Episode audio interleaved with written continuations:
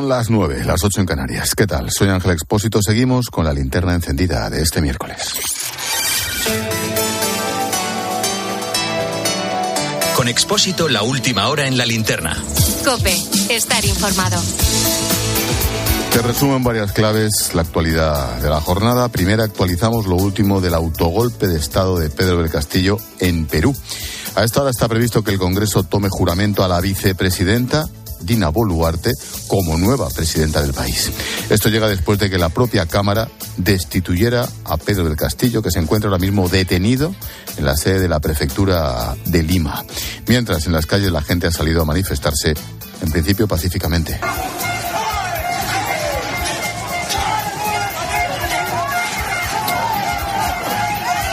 Segunda clave, novedades sobre la guerra en Ucrania. El presidente ruso Vladimir Putin ha reconocido que a su país le va a llevar tiempo lograr sus objetivos en Ucrania. Ha dicho que puede ser un proceso prolongado, aunque dice que ya han logrado resultados significativos. Putin asegura que la amenaza nuclear está creciendo. La amenaza de una guerra nuclear aumenta. ¿Para qué nos vamos a engañar? Rusia, bajo ninguna condición, será la primera en utilizarlas. Las armas nucleares estadounidenses se encuentran en gran cantidad en territorio europeo. Nosotros no hemos transferido nuestras armas nucleares a nadie y no lo vamos a hacer. Tercera, los Mossos de Escuadra han detenido a dos de los 14 migrantes que se escaparon del avión que aterrizó de emergencia en una mentira en el aeropuerto de Barcelona. Uno de ellos ha sido arrestado fuera del aeropuerto. La aeronave procedía de Casablanca, Marruecos, y el aterrizaje fue provocado esta madrugada por una mujer que simuló estar de parto. La policía ha logrado interceptar a otras 14 personas. Siguen buscando a 12 individuos más que huyeron. Y cuarta clave, una mujer ha dado a luz a un bebé en el barco Geo Barents de Médicos Sin Fronteras. La ONG la había rescatado cuando viajaba en una lancha de goma junto a otros tres hijos y otras 90 personas en el Mediterráneo central. La madre está en condición crítica, necesita atención médica de forma inmediata, motivo por el cual la organización ha pedido a Italia y a Malta que acepten su evacuación y la de sus cuatro hijos.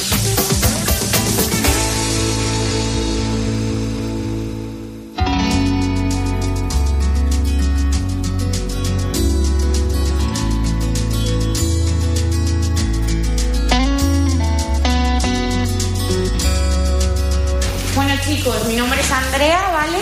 Yo soy Alba. Y esta es India, ¿vale? Es nuestra pony con la que hacemos actividades de cepillado. Entonces, si os parece bien, os la voy a presentar y luego os cuento lo que vamos a ir haciendo, ¿vale? Fenomenal. ¿Tú cómo te llamas? Juan José, encantada. Mira, esta es India. Voy a ir pasándola, ¿vale? La va a ir pasando Ari para que os vaya conociendo y se acuerde de vosotros la próxima vez, ¿vale? Hola, guapo. It was my fate from birth. Nos encontramos en un lugar muy especial. Primero te doy su localización, en la carretera de Extremadura, kilómetro 10600, en el término de Alcorcón, en Madrid. Está literalmente pegado a la M40, a la Nacional 5. No te imaginas la que hay aquí montada de caballos, de perros. Hace un frío que pela, pero esto es una especie de paraíso. Buscamos una casita de madera y allí se encuentra la asociación Te Anima. Hasta el nombre mola.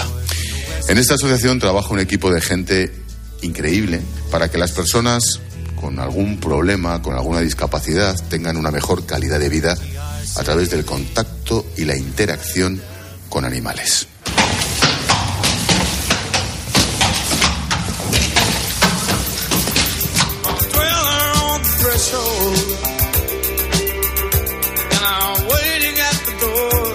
La asociación Te Anima trabaja con psicólogos, fisios, terapeutas, técnicos deportivos, entrenadores, muchos voluntarios. Todos trabajan sobre todo con caballos, también con perros, con aves rapaces, con mamíferos pequeños. Marisol, exactamente qué es esto? Resúmeme dónde estoy. Esto es un paraíso, como bien has dicho, y sobre todo para personas que tienen bajos recursos, pocas posibilidades para hacer este tipo de terapia. ¿Cómo es este tipo de terapia? Muy compleja. La verdad es que no es solo paseos a caballos o actividades con animales. Esto es un trabajo de un equipo multidisciplinar de, como bien has dicho, psicólogos, fisios, terapeutas, sociólogos, en los que intentamos mejorar la calidad de vida de las personas. A todo esto, Marisol Fernández es presidenta y fundadora de te anima. Todo seguido. ¿Cómo llegas aquí? Quiero decir, ¿cómo se crea esto? ¿De dónde sale? Pues la verdad es que yo vengo del mundo de la construcción, yo era diseñadora de interiores, y, pero siempre he sido una enamorada de los caballos y en una de las hípicas que estuve eh, llegó un equipo de una asociación de quinoterapia y me puse a ayudarlos porque digamos que tenían pocos caballos, tenían poca gente y ahí empezó mi amor hacia el mundo de la discapacidad que yo nunca había tenido relación y también pues eh, junté eh, lo que más me gustaba, los caballos con ayudar a los demás. ¿Hace cuánto tiempo que creas esto? Bueno, esto se creó en el 2014, en octubre del 2014. Pero yo ya llevaba como ocho años eh, siendo voluntaria de aquella asociación que ahora ya no existe. ¿En qué consiste la equinoterapia que me has dicho? Pregunto, te lo pregunto de otro modo. ¿Qué hace un caballo en una persona de estas, en un chaval de estos? Pues muchísimas cosas. Por ejemplo. Eh, pues eh, les soluciona problemas eh, físicos, psicológicos, eh, salud mental, eh, el tema emocional, el estar adelante de un caballo, tienes que gestionar tus emociones. Entonces, eh, simplemente el estar cerca de ellos ya te lleva un poco a un mundo de relajación que te vale luego para la vida después. En estos chavales, mm, cuando les ves llegar y cuando pasan dos, tres años, ¿se nota la evolución casi casi en el día a día? Hay veces que se nota la evolución inmediata. Por ejemplo, para las personas adultas es bastante más lento. Con los niños hemos llegado a tener eh, niños que les dijeron que no podían andar, no tenían otro recurso, otras terapias y han conseguido andar con nosotros, eh, ayudados mucho por los padres y por nuestro equipo. Eh, gente a lo mejor que niños que tenían una hiperactividad tremenda y no conseguían dormir eh, las ocho horas de y en cuatro sesiones eh, llegaron a dormir una noche entera. La familia estaba asustada porque decía si es que no ha dormido nunca. Entonces consigue objetivos de forma rápida o, o más en el tiempo, pero que son objetivos que les sirven para la vida diaria. ¿Qué tipo de chavales, de jóvenes, de niños, qué tipo de adultos, con qué problemas vienen aquí? Eh, tenemos de todo, es un amplio abanico. Porque, por ejemplo, tenemos niños con TEA, tenemos parálisis cerebral, tenemos esclerosis múltiple, enfermedades raras, muchísimos. Es que cualquier persona que tenga eh, un problema o sin tenerlo, que quiera mejorar su calidad de vida, esto es lo mejor que puede tener. La pregunta del millón, y nunca mejor dicho, ¿quién paga esto? Pues eh, esto es la cuestión. Eh, normalmente tenemos, bueno, cobramos una cuota mínima de socio y con eso tienen derecho a tener terapias eh, a la semana en un calendario escolar. Luego tenemos Alma Tecnológica, que gracias a ello hemos sobrevivido hasta ahora, pero lo importante es que necesitamos financiación, porque esto cuesta muy caro. En los animales, eh, bueno, cada vez el pienso, el heno, todo va más caro porque al, al final el transporte es lo que encarece todo esto y necesitamos bastante financiación.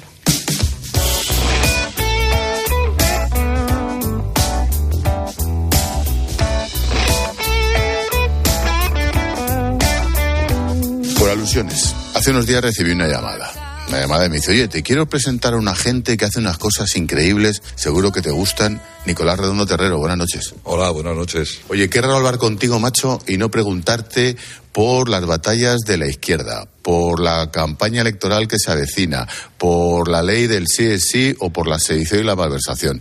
Esto es más importante, ¿eh? Mucho más. Quiero decir que yo he tenido una larga vida en la, en la, en la política. Sí, porque años tienes Años Congo. tengo muchos como tú.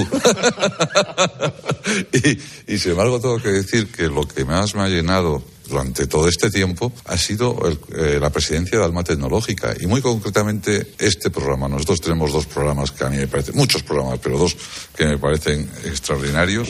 Uno es eh, este, el de la equinoterapia, que digo yo, que lo hacemos con Marisol y te anima. Siempre tienes que tener en estas actividades personas, eso es, si no fracasan. Y nosotros hemos encontrado a Marisol, que es el eje fundamental de este proyecto que es magnífico. que es alma tecnológica. Alma Tecnológica es una fundación que nace con una idea muy clara. En el momento de la revolución tecnológica, en el momento de la historia que más instrumentos tenemos, ¿por qué no ponemos esos instrumentos a disposición de gente que está cerca de la marginalidad y tiene características de discapacitación en el mundo laboral. ¿Cómo eh, utilizamos todos esos instrumentos para que mejoren su calidad de vida, como es en el caso de la equinoterapia, y para introducir a los que podamos en el mundo laboral? Ese es el objetivo fundamental de Alma Tecnológica. ¿no? Y la verdad que a mí están otras personas con nosotros, yo soy el presidente del patronato, a mí es algo que me llena extraordinariamente. Hablando de esas otras personas, Antonio. Antonio Pérez es el director. ¿Director de Alma Tecnológica o de Te Anima o de qué? No, la jefa de Te Animo es Marisol. Yo soy el director de la Fundación Alma Tecnológica desde hace ya ocho años. ¿Qué es lo más alucinante de esto? Lo más alucinante es que te cuenten los responsables de esta asociación las mejoras personales que obtienen con este tratamiento a través de los caballos, eh, las mejoras personales que obtienen los, los, los usuarios que vienen a, esta- a estas terapias. Eso es impresionante. Te cuentan casos, te cuentan casos que te dejan verdaderamente alucinado. Y que te, digamos que te restablecen las prioridades. Sin ninguna duda. Cuando vienes a estos sitios y ves usuarios que están en una silla de ruedas eh, postrados, pues evidentemente cuando tú estás en perfectas condiciones y tienes a veces pequeños problemitas, pues los dejas aparte porque de verdad que las situaciones difíciles están aquí. Nosotros desde la Fundación Alma Tecnológica lo que tratamos es de mejorar la calidad de vida de las personas con discapacidad. Encontramos un socio maravilloso como este Anima para poder llegar a ese fin. Qué bueno. Mira, una de estas voluntarias es Claudia. Yo te cuento, porque tiene una historia apasionante. Claudia es de Sepúlveda, es sorda, tenía ciertos problemas con los estudios, no conseguía llevar el ritmo de, de su gente, de sus amigos. Su vida mejoró cuando le ponen los audífonos, hace un grado medio de conducción de actividades físico-deportivas en el medio natural, se llama así. Las prácticas las realiza en Te Anima, le ofrecen quedarse como parte de la plantilla y aunque le ha costado, ¿eh? porque no es fácil estudiarlo, pues oye, va a seguir formándose y la tienes trabajando aquí. Claudia, ¿cuántos años tienes? 27. ¿Y qué problemilla tienes? ¿Cuál es tu discapacidad? Eh, tengo 45 y tengo discapacidad auditiva. ¿Cómo llegas a Te Anima? ¿Por qué acabas aquí?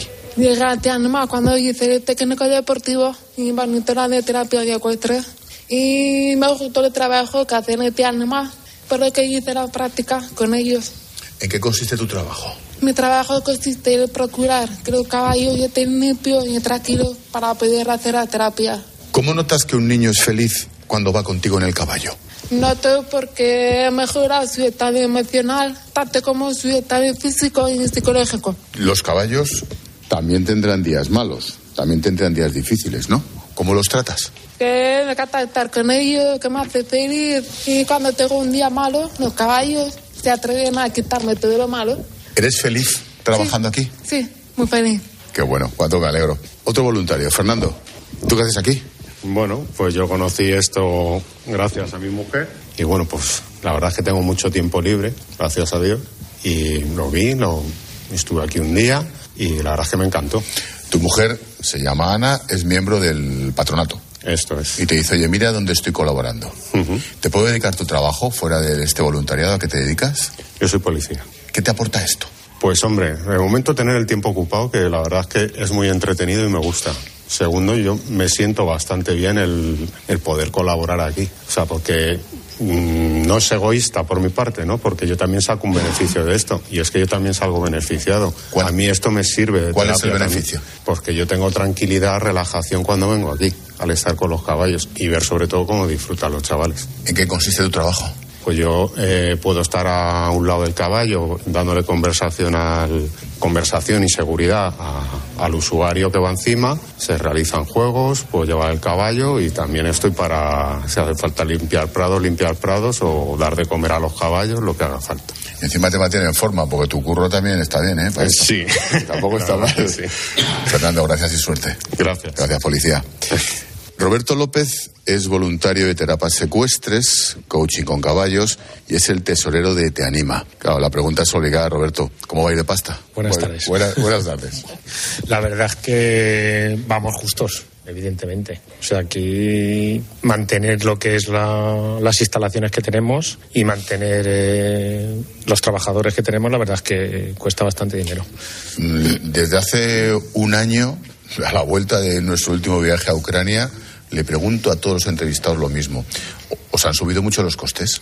Sí, sí nos han subido los costes. Sobre todo el, tema, el, tema, de la comida de los de los eh, caballos ha sido impresionante. Aparte Aquí. de los números, tú eres experto en caballos. Tú sabes de sí, caballos. Sé de caballos porque llevo muchos años eh, rodeado de caballos, pero bueno. Todas, todas las razas, todos los tipos de caballos valen para este trabajo tan, tan delicado. Hombre, no. En general, los caballos, lo que, lo que tenemos que hacer nosotros aquí cuando nos traen un caballo es primero entrenarlo para lo que nosotros hacemos, que no tiene nada que ver con otras disciplinas. Entonces, si se le entrena, lo normal es que la mayoría de los caballos puedan servir para esto.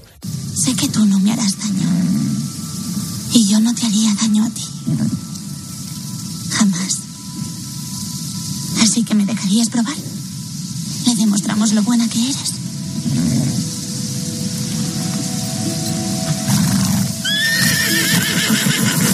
Lo sé, lo sé. Pero no es para tanto, ¿verdad? Es mejor que no tener hogar.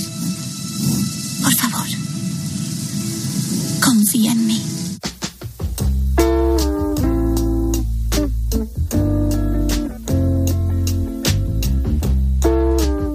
Es muy raro que nosotros desechemos un caballo porque este es imposible, pero los hay. ¿eh? Hemos tenido que desechar algún caballo. ¿Cómo, ¿Cómo, se les entrena? Pues enseñándoles a hacer lo que nosotros hacemos con la gente, subido con la gente. La gente en, en que montan en los caballos nuestros tiene reacciones a veces que no son, digamos, normales, entre comillas. ¿vale? Te voy a plantear, Roberto, dos cuestiones, a ver cómo decir, son dos planos radicalmente distintos, pero entiéndeme la pregunta. ¿Qué es más difícil de tus dos trabajos? ¿Conseguir dinero o preparar un caballo para este trabajo? Bah, son muy difíciles los dos. La verdad, conseguir dinero es dificilísimo. Por suerte ahora contamos con Alma Tecnológica que nos funciona bastante el programa. Pero preparar el caballo, la verdad es que casi se ocupa más Marisol que yo en preparar los caballos. Marisol, ¿los caballos de dónde vienen?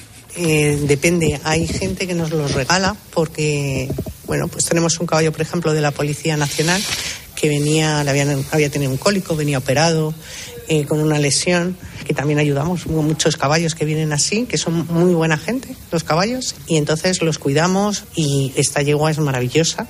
Es una de las que tenemos estrella.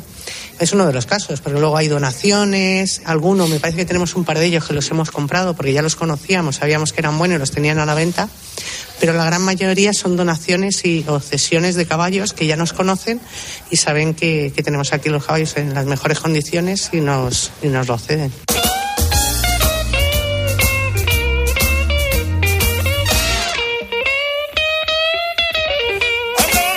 Hemos hablado con Nicolás, con Antonio, con Fernando, con Roberto, con Marisol, pero aquí los protagonistas, los protagonistas de verdad, aparte de los caballos, son otros. Hola Alejandro. Hola. ¿A qué vienes aquí, Alejandro? ¿Qué haces? Aquí vengo a, a montar a caballo. ¿A ti qué te pasa? ¿Cuál es tu problema? ¿Eres ciego? Sí. ¿Total? Total. ¿De nacimiento, De Alejandro? nacimiento. Sí. ¿Y a qué te dedicas? ¿Qué estudias o qué haces en la vida, aparte de montar a caballo? Eh, hago teatro y también me dedico a, a tocar el piano. ¿Tocas el piano? Sí. ¿Y dónde, dónde lo aprendiste? Lo aprendí en una academia cuando era pequeño. Cuando tenía nueve años iba a una escuela infantil a aprender. ¿Cuántos años tienes, Alejandro? Ahora tengo 25 y cuando empecé tenía nueve. ¿Y te gusta venir a montar a caballo? ¿Qué haces con los caballos? Les pongo las pinzas en el pelo y también jugamos con los aros. ¿Cuál es tu favorito? ¿O tu favorita de los caballos? De los caballos que hay aquí, mi favorito es Chato. Oye, y una duda. ¿Tú tocando los caballos o tocándoles el pelo, tocándoles la piel, sabes diferenciarlos? Sí. Qué grande. It's a beautiful day. Bueno, la otra protagonista, jo, me hace una ilusión conocerla, es tremenda. Dara Valenzuela, ¿qué tal? ¿Cómo estás? Muy bien. Oye, tú sabes que la culpa de este reportaje es tuya, ¿no? Algo me han dicho, sí. ¿Sí? ¿Quién te lo ha dicho? Me han chivoteado por ahí que la he liado un poquito parda otra La lía vez. un poquito para guapa, sí, pero vamos, ojalá líes muchas de estas. ¿A ti qué te pasa, Dara? ¿Cuál es tu problemilla? Pues yo tengo parálisis cerebral de nacimiento que me afecta a miembros inferiores. Es decir, que nunca he podido andar. Y por eso vas en esta silla de ruedas. Claro. ¿Y qué haces aquí? ¿Qué haces en Te Anima? Pues mm, Te Anima lo conocí gracias a Facebook y a mi madre, que mi madre pues está mucho en Facebook y lo descubrió y como sabe que me molan los caballos me dijo, oye, ¿qué te parece si probamos? Pues la prueba se ha convertido en casi media vida aquí. Qué grande. Sí. ¿Cuántas horas estáis aquí? ¿Al cabo de la semana venís todos los días o...? No, vengo una vez por semana. ¿Y qué tal? Pues muy bien, es mi momento de desconexión. Soy muy feliz aquí. Mi tita Marisol me ayuda un montón y la verdad es que me encanta. ¿Qué haces con los caballos? ¿En qué consiste la terapia? El- Mi terapia consiste en no tensarme porque yo, eh, por mi discapacidad, mi problema más grande es que se me tensan los músculos. Entonces el caballo me ayuda, me ayuda a destensarme y a relajarlos. Espera, que me van a quitar el trabajo. Espera, ¿qué decías? Oye, pero tú quieres ser locutora. Me dijiste a mí, con esto me liaste, ¿verdad? Sí. ¿Pero locutora dónde? Pues me gustaría ser locutora de radio porque me encanta mucho hablar. O sea, tengo un palique para rato. Ah, sí, tienes un palique para rato. Sí. Sí, bueno, eso le suele ocurrir. Pero no hace falta ser locutor, también se puede ser tertuliano como Nicolás y no paran de hablar y tampoco dicen tantas cosas, ¿eh? Eh, ya, pero no sé, la radio es que me llama mucho la atención, me encanta, o sea, yo veo entrevistas, mm, escucho mucho la radio y me encanta porque dices, jolín, yo con la discapacidad que tengo, la verdad que es un trabajo que podría hacer genial, porque me desenvuelvo, vamos, me enrollo más que una persiana. Oye, estuviste en la Asamblea de Madrid, en el Parlamento de Madrid. Sí. Allí diste voz a las personas que tenéis algún problema para moveros. La liaste muy parda. Sí.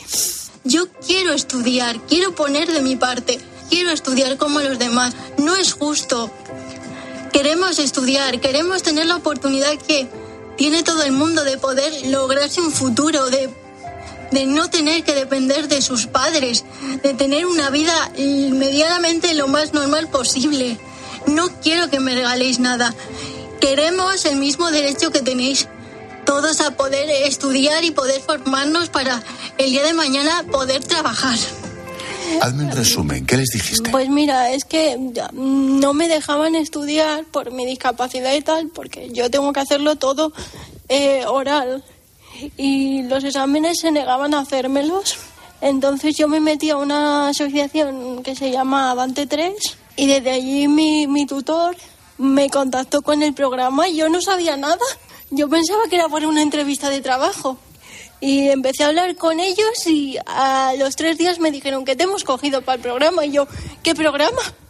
Oye, Dara, ¿qué, qué pedías para la gente que, es, que vive en una silla de ruedas? Pues yo pedía simplemente lo que quiere toda la gente, ¿no? Que es poder moverse con libertad por tu ciudad, que es Madrid.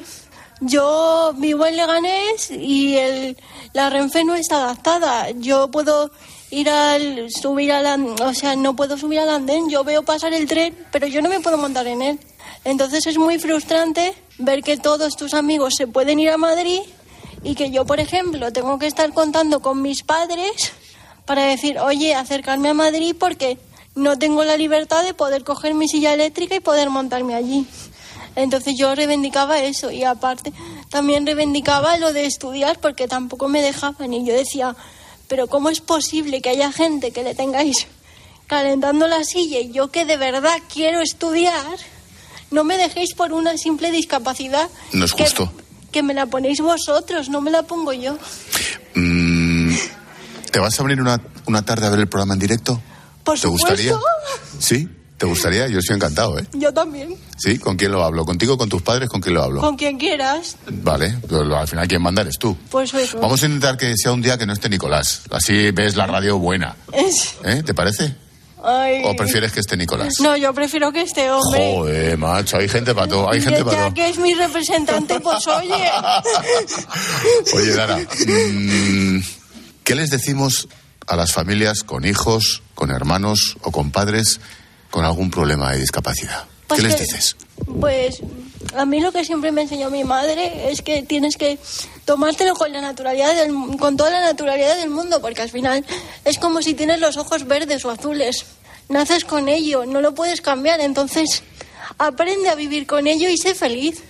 Aprovechamos para cerrar el reportaje y tú vas a elegir con qué música cerramos, qué, ca- qué- qué canción te gusta, de lo que quieras, de cualquier género. Piénsalo, no tienes, no Pues- tienes prisa. A mí me gusta Show Must Go On.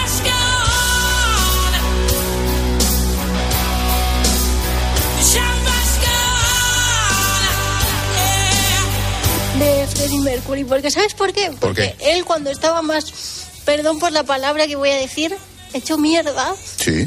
Sacó fuerzas para cantar esa canción y, demostró, y dio al mundo una lección de el espectáculo debe continuar. Pues cerramos con el espectáculo, debe continuar. Te espero en la linterna, Dara. Perfecto. Ya has visto que yo cumplo, Sí. ¿vale? Venga, te espero. Oye, Nicolás, ya para cerrar con, con Freddie Mercury de fondo, ¿con qué cuerpo, después de este reportaje, nos ponemos a hablar tú y yo, o con el resto de colegas, del politiqueo patrio? Es imposible entenderlo. Esta es la vida real. Estas son las dificultades de verdad. Estas son las trincheras que tiene que... Y las lecciones. Y las lecciones de vida que dan muchísima gente. Desde ellos que tienen estas dificultades a gente que se dedica en cuerpo y alma a intentar paliar las dificultades que tienen. Y se hace para que la gente lo sepa desde el mundo privado, desde la iniciativa privada, desde la voluntad de cada uno de ellos, desde la voluntad de las empresas. Y ves alegría, viendo esta última parte de- del programa, te das cuenta, ahora es maravilloso, el chico también, es decir, aquí eh, el, el que viene sale reconfortado, sin ninguna duda. Absolutamente. Mucho más que yendo al Congreso de los Diputados. bueno, a mí me encantan las postdatas, en los artículos, en los reportajes. Aquí la postdata la pone Marisol, ya verás. Dentro del capítulo de financiación, ¿estáis pensando, estáis planteando, queréis lanzar un nuevo producto, por decirlo así, para sacar pasta? En este caso, ¿a cambio de qué? Con empresas, cuéntamelo. Claro, porque no queremos eh, una donación. Que también. Que también, que también lo necesitamos, efectivamente, pero que queremos dar eh, algo de, no- de lo nuestro. Entonces, eh, estamos realizando del- desde el 2019 sesiones de coaching a empresas y queremos financiarnos con eso. O sea, no queremos simplemente una donación, sino ofrecemos también nuestro producto para que la gente pueda eh, valorar lo que hacemos y, y sacar un beneficio de, de este coaching asistido con animales. Aprovecha. Seguro que nos está oyendo mogollón de gente, no modestia aparte. ¿Dónde tienen que dirigirse? ¿Dónde tienen que entrar? ¿Dónde buscan información para, para trabajar y ayudaros? Pues eh, yo, vamos, doy mi teléfono, que es el 65 111 65 55, que es el teléfono de Te Anima. Y también eh, tenemos, eh, estamos, eh, tenemos página web, que es eh, Terapia Asistida con Animales Madrid. Estamos en Facebook, como Te Anima, en Twitter, como Te Anima también, y en todas las redes sociales. Eh, yo también estoy en LinkedIn eh, donde ofrecemos información de lo que hacemos y que puedan ver también, por si quieren donarnos dinero y ayudarnos, para contactar conmigo. Te anima.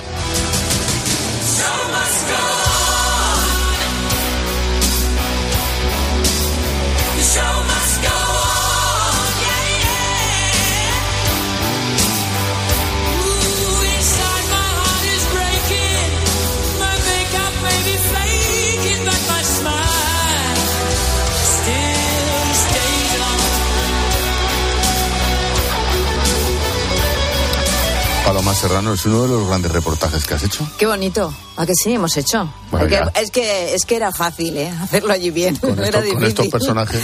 Meter la pata era difícil. En la técnica, Juan Carlos Matamoros.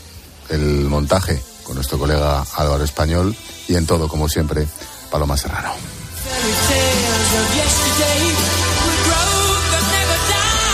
Fundación Te Anima.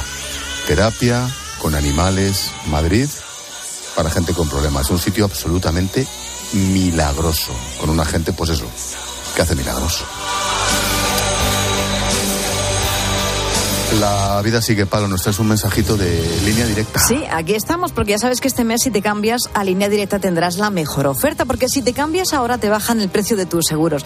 Y todo esto, fíjate, sin que tengas que ahorrar en servicios ni coberturas, como el servicio de recogida, reparación y entrega de coche, servicio de manitas en el hogar, asistencia en viaje desde kilómetro cero. Mira, vete directo a lineadirecta.com o llama al 917-700-700. El valor de ser directo. Consulta condiciones. Escribe a Ángel Expósito en Twitter en arroba expósito cope y en arroba linterna en facebook.com barra la linterna o mándanos un mensaje de voz al 654 45 55. Llega el fenómeno mundial de Chosen, los elegidos. Este hombre proclama que es Dios. Jesús de Nazaret. ¿El que dicen que obra milagros? La serie que ha triunfado en más de 140 países. Lo siento, no sé cómo te llamas. Soy Jesús. The Chosen, los elegidos. Disponible en plataformas, DVD y Blu-ray y en cines. Escuchas la linterna. Y recuerda, la mejor experiencia y el mejor sonido solo los encuentras en cope.es y en la aplicación móvil. Descárgatela. Quiero viajar a un lugar que proteja su cultura, que preserve su naturaleza y el aire que respiramos. Un lugar con energía limpia y productos locales, donde las personas vivan y trabajen en igualdad de condiciones. Islas Baleares, el turismo del futuro. Estos son algunos de los sonidos más auténticos de nuestro país. El rumor de la siesta después del almuerzo. El repicar de las campanas de la Puerta del Sol. Ese alboroto inconfundible de nuestra afición. Y el más auténtico de todos. El afilador. Solo para los amantes de lo auténtico, crema de orujo, el afilador. El afilador. El afilador, el sabor del auténtico orujo. Porque sabemos lo importante que es para ti ahorrar en tu compra de Navidad. En Hipercor y el supermercado El Corte Inglés te ofrecemos buenos precios toda la Navidad. Por ejemplo, con un 6x4 en todos los turrones y dulces de Navidad, el Corte Inglés y el Corte Inglés Selection. Lleva 6 y paga solo 4. Y los puedes combinar como quieras. En tienda web y. Hipercor y supermercado El Corte Inglés. Nos gusta la Navidad. De comercial de gasolina a ser un famoso cocinero con 65. ¿Cuál es la receta? Hay que exprimir la vida.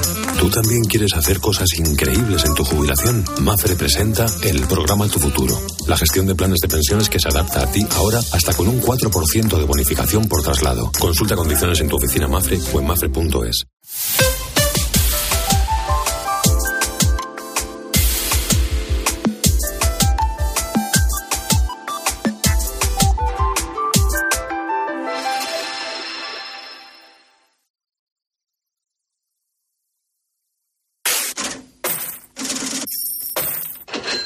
Expósito. La linterna.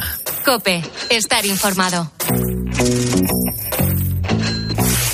Lo último de esta tarde-noche, de esta linterna, es lo que está pasando en Perú. A esta hora está previsto que la vicepresidenta, hasta ahora, Dina Boluarte, asuma el poder tras la destitución y la detención del presidente Pedro Castillo. El ya exmandatario peruano está en dependencias policiales después de su fallido autogolpe de Estado.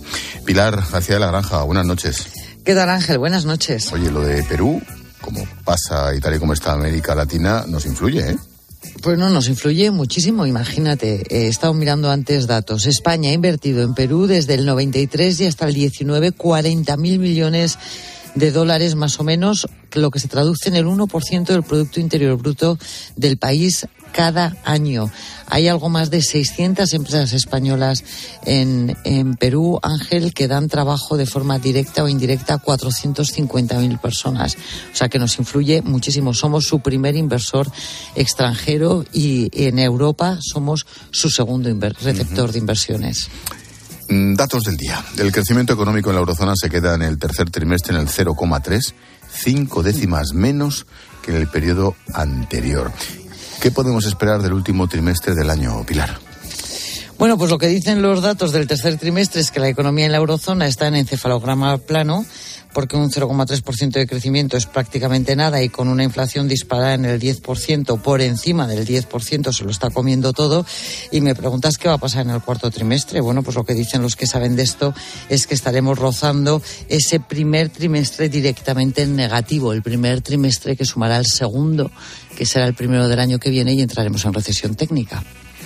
Mm, la clave de estos datos no está en compararlos con el periodo anterior, sino con los previos a la pandemia. Digamos que el titular sería que no nos hemos recuperado los españoles. Bueno, por hacer un poco de memoria, España es el único país de la OCDE que todavía no se ha recuperado de su Producto Interior Bruto prepandemia. Fuimos los que más caímos en el año 20, por encima del 11,3%.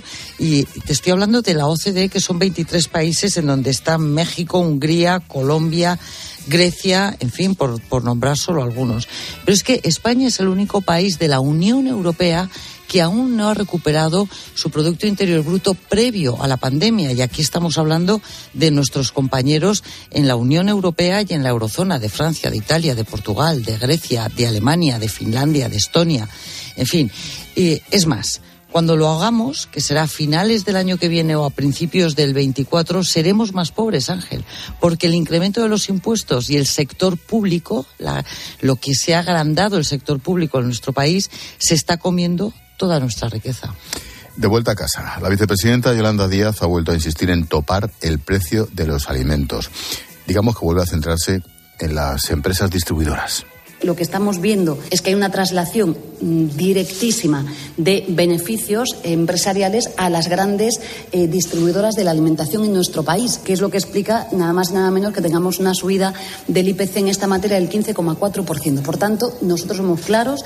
Mm, la cuestión es cómo se sale de esta crisis y quién paga la crisis. Y hay empresas que se están beneficiando de la crisis. Por tanto, pedimos que se actúe sobre las mismas. ¿Qué? que es increíble, ¿no? Que es otra de la misma película. No hay un día en el que no se busque un malo, se le eche la culpa de todo, se le busque la ruina al sector. O sea, es increíble, ¿no? El sector distribución ha hecho un esfuerzo como todos los sectores en este país durante la pandemia, después de la pandemia, con la inflación, para intentar mantener puestos de trabajo y un poquito de margen. Eso es lo que ha pasado. ¿Qué ha hecho mientras tanto este gobierno?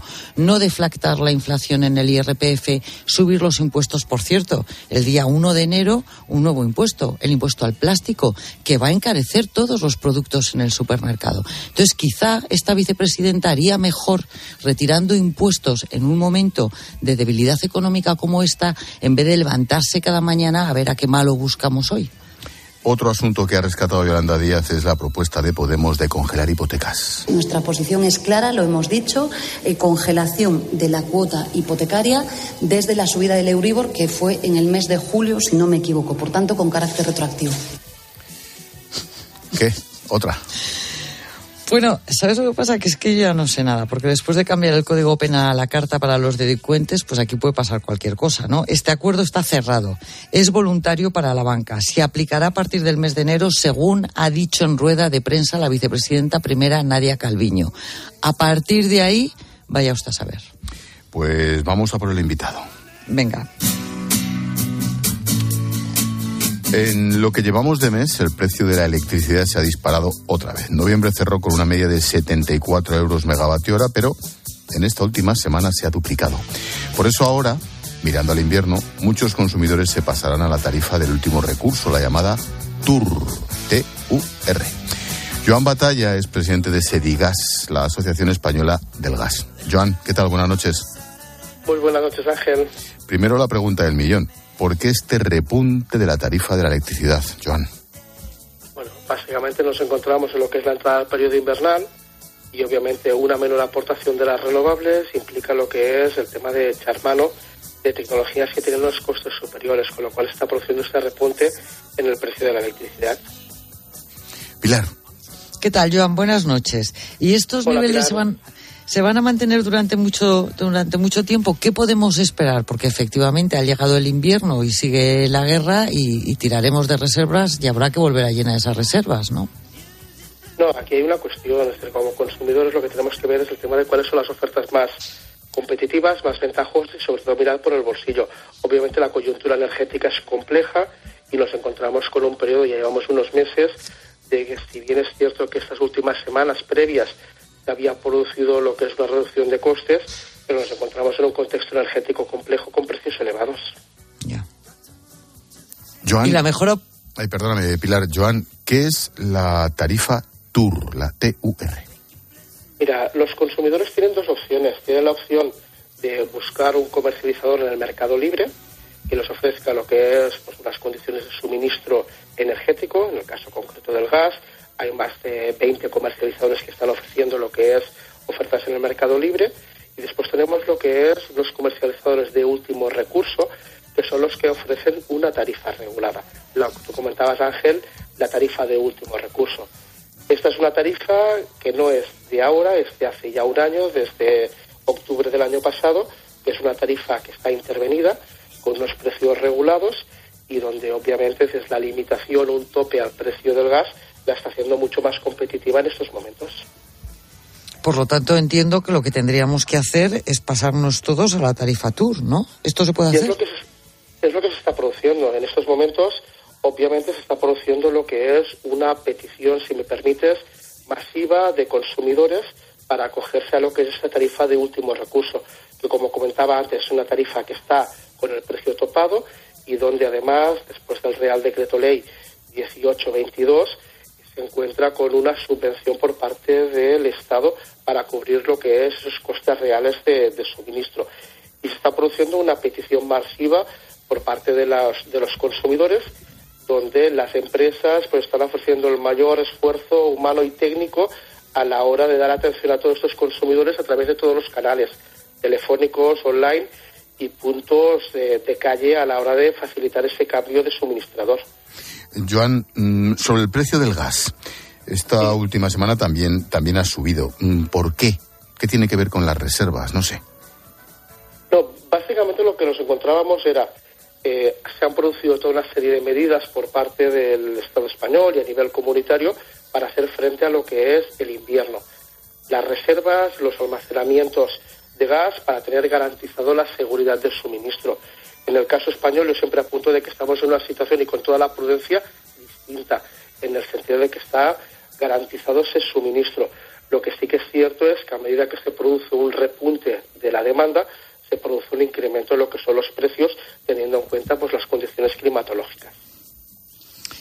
Oye, Joan, ¿y es fácil pasarse a, la tarifa esta tour? Ya sé que has dicho que tienen líneas telefónicas y online, pero, pero es que es prácticamente imposible contactar con, las empresas. Yo en, ese sentido, eh, Pilar, sí que quisiera dar algunos datos. Eh, yo creo, a ver, el tema de se está realizando ese esfuerzo humano, técnico por parte de las empresas y algunos datos que yo creo que es importante destacarlos. En un año en condiciones normales se realizan o se realizaban en España del orden de 65.000, 70.000 cambios de eh, comercializadoras. Esa es la tasa de cambio habitual en España. En estas últimas cuatro semanas se ha producido por parte de las cuatro empresas comercializadoras del orden de 250.000 cambios. Es decir, se ha multiplicado prácticamente por cuatro lo que venía siendo habitual en una. Lo cual no quita que como sector hemos solicitado a la Administración, el tema de que busquemos los mecanismos más ágiles, más rápidos, más automáticos para que todos los consumidores se puedan beneficiar de lo que son esas tarifas intervenidas mucho más ventajosas en estos momentos. ¿En qué consiste lo que hemos solicitado? Hemos remitido, obviamente, una serie de propuestas tanto al órgano regulador, a la CNMC, como a la Administración, al Ministerio de Transición Ecológica y Reto Demográfico. Estamos en conversaciones con ellos y básicamente lo que proponemos es que no sean, por ejemplo, solo las cuatro comercializadoras de último recurso las que puedan ofrecer esa tarifa regulada, sino que puedan ser el conjunto de empresas comercializadoras. Hay más de 20 empresas comercializadoras que representan el 95% del mercado, o incluso automáticamente que todos los consumidores, con independencia de con quién tengan contratado el suministro de gas, se puedan beneficiar de la tarifa protegida. Creemos que debemos buscar mecanismos para que los consumidores no les genere preocupación adicional, sea lo más automático, lo más rápido y lo más inmediato posible el cambio. Y sobre todo porque estamos convencidos de que obviamente estas medidas de carácter social son necesarias y oportunas, pero tenemos que ser capaces de ofrecer soluciones para que este sea lo más rápido y lo más ágil posible. Claro. Y mm, por mi parte una última cuestión, Joan, sobre las exportaciones. Se ha hablado de la interconexión en los últimos meses, se ha hablado de nuestra capacidad con de, de transformación del gas licuado, nuestra posición estratégica. ¿Estamos suministrando más gas a otros países?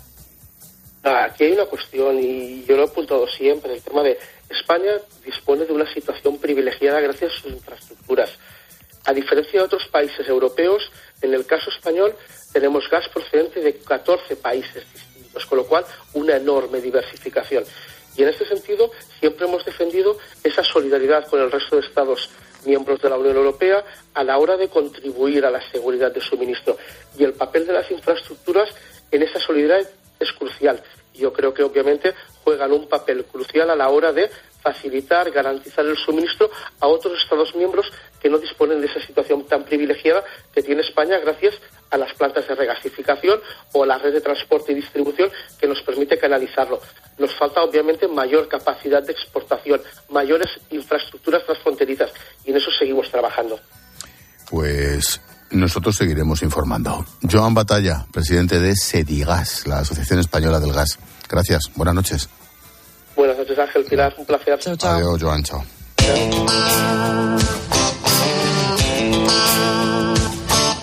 A esta hora, nuestra profesora Reyes Calderón nos trae el número, la cifra el dato del día. ¿Qué tal, Reyes? Buenas noches. Buenas noches, Ángel. Cuando hablamos de desempleo senior, desempleados mayores de 55 años, llueve sobre mojado y llueve tanto que dan ganas de pedir a Noé que regrese con su arca. Si miramos la pirámide de población, veremos que el número de senior que está en activo laboralmente hablando crece ininterrumpidamente desde 2008. Y esto por dos factores que no por obvio son menos importantes. Uno, el proceso general de envejecimiento de España y dos, el alargamiento de la vida laboral. Con esos dos factores, año tras año se acumulan los efectos, de manera que existe una fuerte concentración de los activos en el grupo de 55 a 59 años. Del mismo modo que crece la población activa, crece la población asalariada en todos los países desde 2008. La mayoría trabaja a tiempo completo y por cuenta ajena. Sin embargo, no es lo mismo ser senior en unos países que en otros. En países del norte, destacando Suecia, su posición es excelente. En países de Europa Central, destacando Alemania, donde la media de los trabajadores senior posee nivel intermedio de estudio, es buena y si un senior pierde su empleo, vuelve al mercado de trabajo en menos de un año por término medio. No canta el mismo gallo en países del sur. España junto a Italia tiene el mayor desempleo senior de la Unión Europea. En España, cuando un senior pierde su empleo, se convierte en desempleado de, no, de larga duración, por no hablar de que somos el país con más paro femenino de mayores de la Unión Europea. La vicepresidenta Calviño destaca el dato histórico de 23,5 millones de personas activas en España y dice que a su juicio sitúan a España en una posición fuerte frente al contexto internacional incierto. Si como sociedad deberíamos reaccionar ante cualquier subida de la tasa de paro, que en este caso repuntó en el tercer trimestre hasta alcanzar el 12,67%, cuando esa cifra vuelve a tocar a los senior, creo que tenemos que hacérnoslo mirar.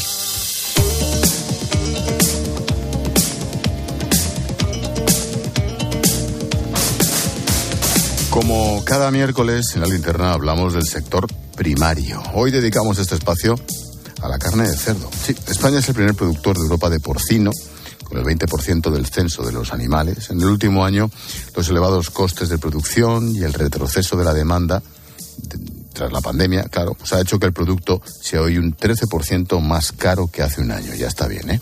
El dato que más preocupa es el de los lechones. Su precio ha subido un 170% en la última semana. Y todo a 15 días de la Navidad.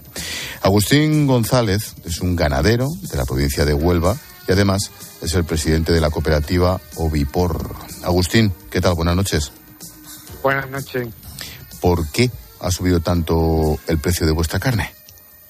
Bueno, son de nuestra carne, no, principalmente el lechón pertenece más bien, lechón que se toma en Navidades del porcino blanco, ¿no?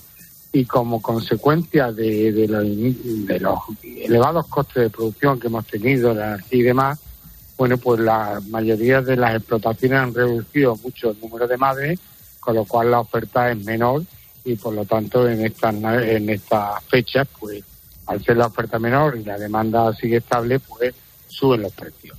Eso no, no se traslada al sector del ibérico, los productos curados, porque los productos curados, el jamón ibérico de bellota, eh, sigue manteniendo los mismos precios que el año pasado, con lo cual yo animaría a los consumidores a que consumieran jamón de bellota, el bueno este año, porque en el futuro sí que va a subir bastante, ¿eh? porque eh, los incrementos de los costes están haciendo que muchas explotaciones abandonen, abandonen su actividad y por la falta de rentabilidad, por la complejidad administrativa y por una serie de circunstancias que harán que en los próximos años, a medio o largo plazo, eh, todas las producciones de la ganadería extensiva y también la del cerdo ibérico se vea disminuida como consecuencia de ese abandono de explotaciones. Pilar. Agustín, dices que, que, los productos ibéricos no han subido de precio, pero en fin, yo que he ido a la compra el fin, el fin de semana, te, as, te, aseguro que han subido de precio. No sé si tanto como el lechón, pero te aseguro no, que han subido de, no. de, precio, pero en general toda la carne, ¿no? Está subiendo a de ver, precio. lo que sí le digo, sí ha subido de precio lo, del ibérico lo que es la carne fresca, ¿eh? lo que es la presa, lo que es el secreto, el abanico, todos esos productos sí que ha subido mucho de precio, como consecuencia también de la poca oferta que hay. El jamón no se ha producido este año, se ha producido de los cerdos que sacrificamos hace tres años. En líneas generales, el, el jamón, hombre, es verdad que también en esta fecha, pues bueno, eh, la cadena, digamos, comercial se aprovecha, la cadena alimentaria de la, de la fecha. Pero lo que es al, al productor en absoluto, ¿eh?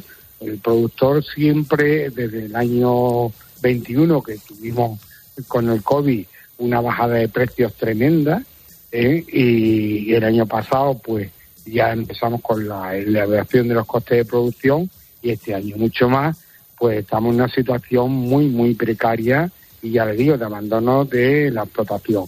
Pregúntenle a cualquier productor mediano o pequeño cuál es su situación en lo que es en el ibérico el blanco es un sector distinto, es mucho más eficiente, y, pero también está sufriendo las consecuencias, ¿no? Claro. Eh, Agustín, profundiza un poco más en esa primera respuesta cuando ha dicho que ha habido que, que, disminuir el número de madres y por lo tanto, claro, los lechones pues son mucho menos. ¿Por qué? Bueno, pues, ¿por qué? Por, por la, porque no son rentables las explotaciones, el mantener la alimentación en, en el sector de eh, ganadero ha subido un 50%. Entonces, el sector ganadero en general tiene un, un, escaso margen de rentabilidad. Si nos suben los costes, por mucho que seamos capaces de...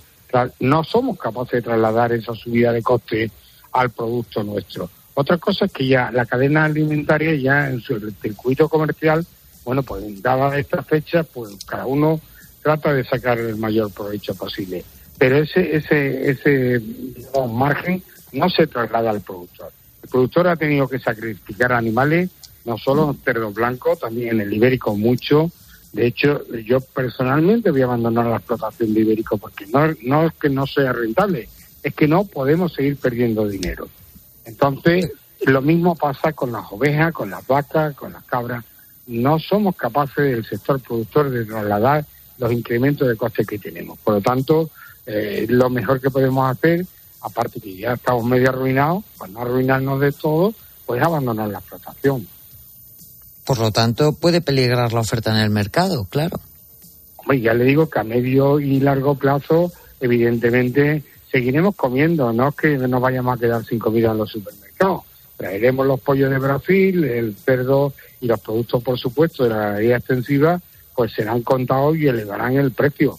Pues, por, pues normal, la oferta y la demanda, yo creo que nuestros políticos no son conscientes, porque no es una cuestión solo económica, es una cuestión medioambiental. ¿eh? Eh, en cuenta que todo lo que eh, tanto se nos llena la boca al hablar de la España vaciada, ¿eh? pero luego legislamos en contra de la España vaciada. Todo lo que hacemos es en contra de la España vaciada. Estamos de legislación que nos salen por las orejas. Y la gente ya, no solo la situación del mercado, sino la situación administrativa en la que nos encontramos, pues bueno, hace que la gente abandone, se vaya, aburra porque además el sector está en manos de gente muy mayor, ¿eh? que no hay relevo generacional ninguno. Por lo tanto, a medio y largo plazo, pues los productos de calidad de la dehesa, pues costarán mucho dinero. Claro. Agustín, ¿en qué zona o en qué pueblo de, de Huelva estáis? Eh, la cooperativa es de los socios, los 800 socios de la provincia de Huelva, está en la provincia de Huelva, algo en Badajoz, algo en Sevilla y algo en el Alentejo portugués. ¿eh? Todo lo que es el suroeste español. Pero eh, el, el, discurso que yo le estoy dando le pueden preguntar a cualquier ganadero eh, de extensivo le, le, pueden contar exactamente lo mismo. Aunque no, no es un mensaje catastrofista, ni muchísimo menos, es la, la realidad. ¿eh? por desgracia, es la realidad. Y el que Pero queda cuando en el campo dices- es- Sí. Cuando dices que el gobierno eh, legisla contra vuestros intereses de la España vaciada, ¿en qué? ¿Nos podrías poner dos ejemplos? Bueno, mire, eh, concretamente el marco de la paz ha sido totalmente, eh, siempre el sector de ganadería extensiva ha sido un, sector totalmente eh, marginado. En cuanto a la legislación, si usted quiere saber, eh, quieren saber los oyentes eh, cómo nos afecta la legislación, compre unas ovejas, unas cabras, unos cerdos y verán el día a día la burocracia que lleva el manejo de esos animales, en todos los sentidos la cantidad de controles, de exigencias, de normativa es un el, el- el contar y no acabar. ¿eh? Agustín. Podríamos poner muchos ejemplos, pero bueno, no, no, no creo que tengamos tiempo. Ya, Nos íbamos verdad. a reír mucho. ¿eh? Sí, no, no, entre comillas. Una última cuestión, Agustín. ¿Qué podemos esperar para estas Navidades? Aún quedan 15 días, el panorama es el que es. ¿De qué precios estaríamos hablando? Bueno, yo le recomendaría que consumieran productos de ibéricos curados que no, no han elevado tanto los precios como otros productos más frescos. Pero bueno, tienen el cordero, que también lo tienen, eh, es tradicional.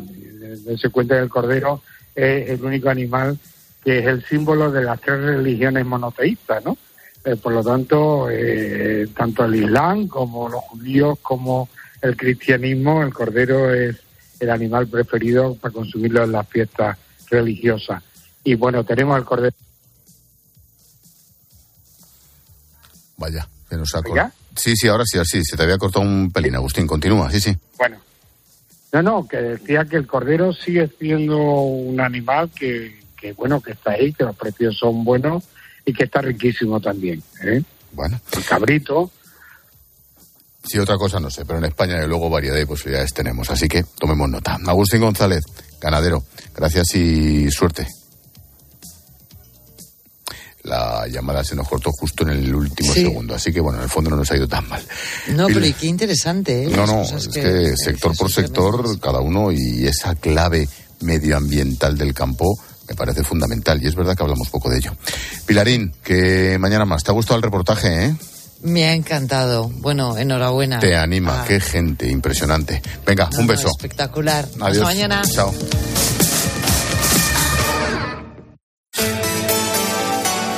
Expósito. La linterna. Cope.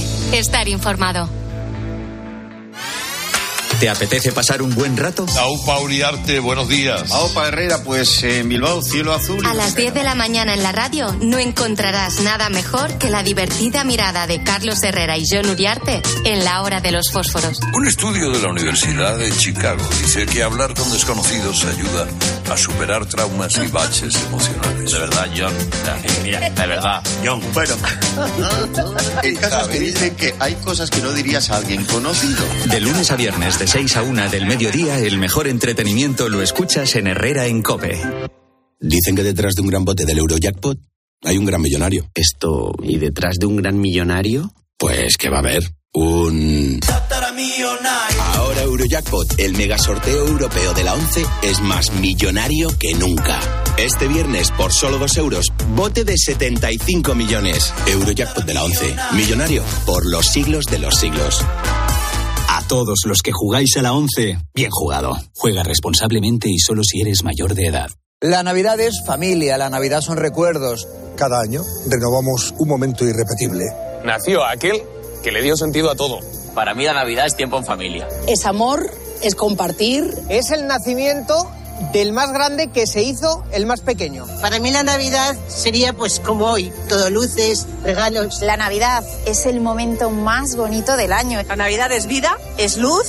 ¡Feliz Navidad! 13. Nuestro compromiso eres tú. También en Navidad. Escuchas la linterna. Y recuerda, la mejor experiencia y el mejor sonido solo los encuentras en cope.es y en la aplicación móvil. Descárgatela. Esta semana, prueba el turrón de Gijón o de Alicante Día Dulce Noel con un 28% de descuento, por solo 1,49 la unidad. Nueva calidad Día, confirmada. Asisa es la compañía médica sin ánimo de lucro que elige invertir todo lo que genera directamente en ti. Aprovecha un 30% de descuento en tu seguro de salud y dental durante 2022 y 2023, contratando además vida, decesos y accidentes antes del 31 de enero. Mejor así, ¿verdad? Infórmate en asisa.es o en el 910 1021. Y consulta los productos incluidos en la promoción en nuestra web. Asisa, empresa colaboradora de Teatro Real cerca de ti.